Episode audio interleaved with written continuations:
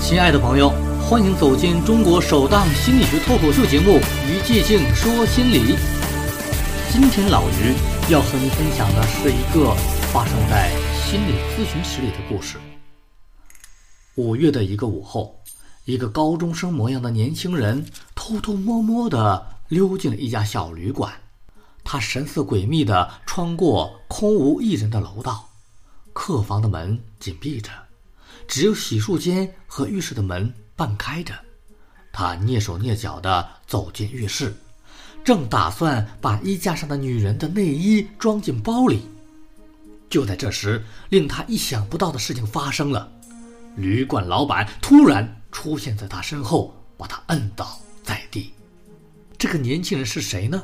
他为什么要在光天化日之下行窃女性的内衣呢？这就是老于我今天要讲的故事，偷内衣的孩子。而故事里的这个年轻人，就是今天来咨询的主角，小武。小武看上去是一个十分瘦弱、内向的少年，身高一米七零左右，是个高中二年级的学生。他佝偻着背，跟在父亲背后。于老师，麻烦您给看一看，我拿着孩子一点办法都没有。请说一下孩子的具体情况好吗？我问。哎，我们家孩子，他，他喜欢偷女人的内衣。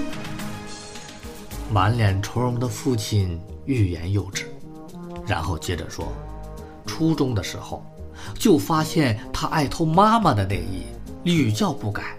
上周居然跑到旅馆里偷女客人的内衣，将人当场给逮住了。真不知道该拿他怎么办才好。父亲无奈地叹口气，充满担忧地望着小五一眼。小五看起来很恐惧，眼睛死死地盯在地板上，身子不时地向椅侧倾斜，好像时刻准备逃跑似的。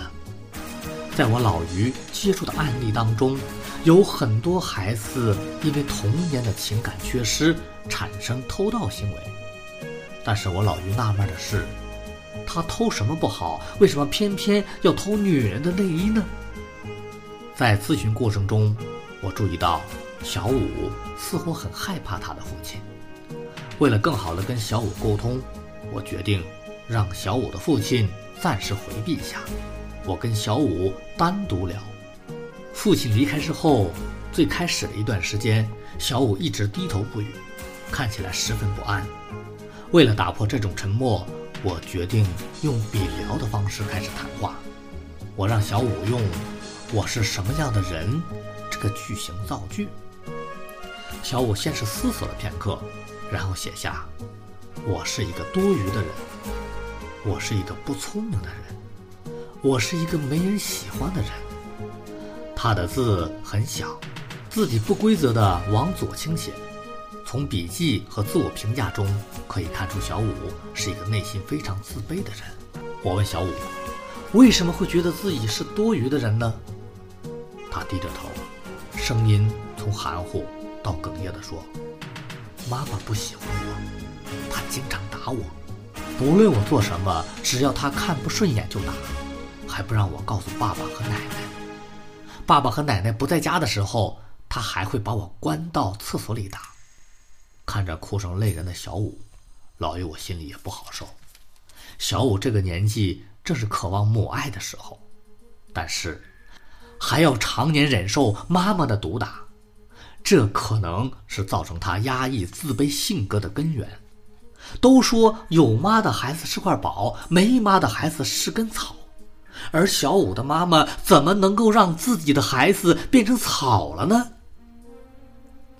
在小五。断断续续的描述中，有一件事情引起了我的注意。小五说：“每次妈妈和奶奶一吵架，爸爸就带着奶奶去旅游，从来不管妈妈。”作为一名心理医生，我隐约感觉到，在这个家庭一定存在着超乎寻常的成员关系。在心理学的规律当中。几乎每一个病态的孩子身后都连接着一个病态的家庭。小五的爸爸为什么在妻子和母亲吵架之后从来不安慰妻子，却总是带着母亲旅游呢？事情了解到现在，我不得不把思路转向小五的爸爸。我将小五的爸爸请回到咨询室，问他：“武先生，能说一说你妻子跟母亲的关系吗？”武先生先是看了我一眼，然后低下头，叹了一口气，说道：“实不相瞒，自打我结婚之后，家里就不太安宁。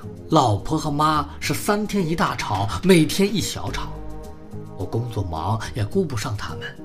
其他也倒没什么，就是受不了我妈受委屈，所以他们一吵，我就带着我妈去旅游，或买个礼物弥补弥补她。”你这么做有没有考虑过你老婆的感受呢？她难受，她活该。谁让她跟我妈过不去？他不加思索地说着。武先生告诉我，他父亲很早便去世了，从小他就觉得有责任照顾好母亲，不能让母亲受一点委屈。他自认为是一个不折不扣的孝子。所以，当妻子和母亲吵架的时候，他会下意识地觉得母亲是弱者，是更需要他保护的人，而忽视了妻子的感受。这么看来，那小五的妈妈又是一个怎样的人呢？作为了解小五生长环境里的最重要的一环，我想我有必要见一见这个事件里的关键人物——小五的妈妈。隔天的上午。小五的妈妈来到咨询室，她看上去最多四十岁，是一位家庭主妇模样的妇人，个子不高，似乎很不情愿跟丈夫站在一起。没过多久，我便单刀直入地问：“你在打孩子的时候，有没有想到孩子的感受呢？”小五的妈妈长叹了一口气，说道：“于老师，我也是为人父母，我也心疼儿子。”但是我没办法，自从嫁到这个家，我婆婆就没有让我过好一天日子。别的女人受了委屈可以跟丈夫诉苦，我向哪说去？每次跟婆婆吵完架，看着她偏向她妈，我就受不了。小五是我儿子，更是他吴家的单传孙子，我要惩罚他们家才下手打的儿子。这个故事联系到的是三代人的家庭之痛。这里面，爸爸妈妈、儿子、奶奶关系和矛盾层层相连，又似乎探不出究竟。小五妈妈的暴力与小五偷女性内衣之间到底有什么样的关联呢？且听我老于继续给你分析下去。在心理学中，我们和母亲的关系会影响到我们和所有人的相处模式。案例中，小五的妈妈在生活中无处排解自己的情绪，所以把所有的愤怒很极端地发泄到小五身上。而年幼的小五无法分辨妈妈的愤怒是来自于压抑的负面情绪，还是因为对自己的厌恶。慢慢的，自我认知为妈妈讨厌自己，连亲生妈妈都不喜欢自己，那这个世界还会有谁喜欢自己呢？所以，自认为自己没有价值，是多余的，是不被人喜欢的。在一连串自我的推理下，他的错误认知被不断的强化。久而久之，他就变得越来越沉默，越来越自卑。但是，孩子的内心又使他依恋母亲，渴望与母亲亲密接触。于是，内在无法满足的小五，只能将母亲的内衣偷偷的。藏在自己的枕头底下，每当夜晚无人时，他就会偷偷地取出母亲的内衣，贴在自己的脸上，感受母亲的气息，让渴望母爱的心得到些许满足。那么，小五的偷窃行为为什么会不断升级，从偷母亲的内衣发展到偷其他女性的内衣呢？因为随着小五的青春期发育。自然会产生想要接近异性的念头。一个男孩，如果他不能跟自己的母亲形成很好的关系，那么他跟其他女孩也不能形成很好的关系。他会由对母亲的自卑泛化成对其他所有女性的自卑。当小五内心的渴望无法通过正常的渠道得到满足，只能拼命的自我压抑，压抑到后来扭曲变态，最终形成了迷恋和偷窃女性内衣这一癖好。所以说，小五会偷盗女性内衣的最关键原因，是因为家庭生活的不幸。解铃还需系铃人。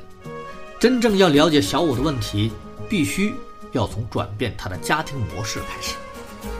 首先，从小五的爸爸和奶奶的关系入手。小五的爸爸是一个孝子，他不但力求在经济上满足母亲，而且因为母亲对父亲的思念和情感需求，使他下意识让自己做得更像父亲。久而久之，他替代了父亲的角色。母亲也在心理上习惯了这种关系定位。然而，对于妻子而言，他是一个经常缺位的丈夫。于是，妻子迁怒于婆婆，在延绵不断的婆媳大战中，又因为自己得不到丈夫的支持，只能将攻击的能量转移到了小五身上。小五长期生活在恐惧和压抑中，最终导致了人格缺陷，产生了变态行为。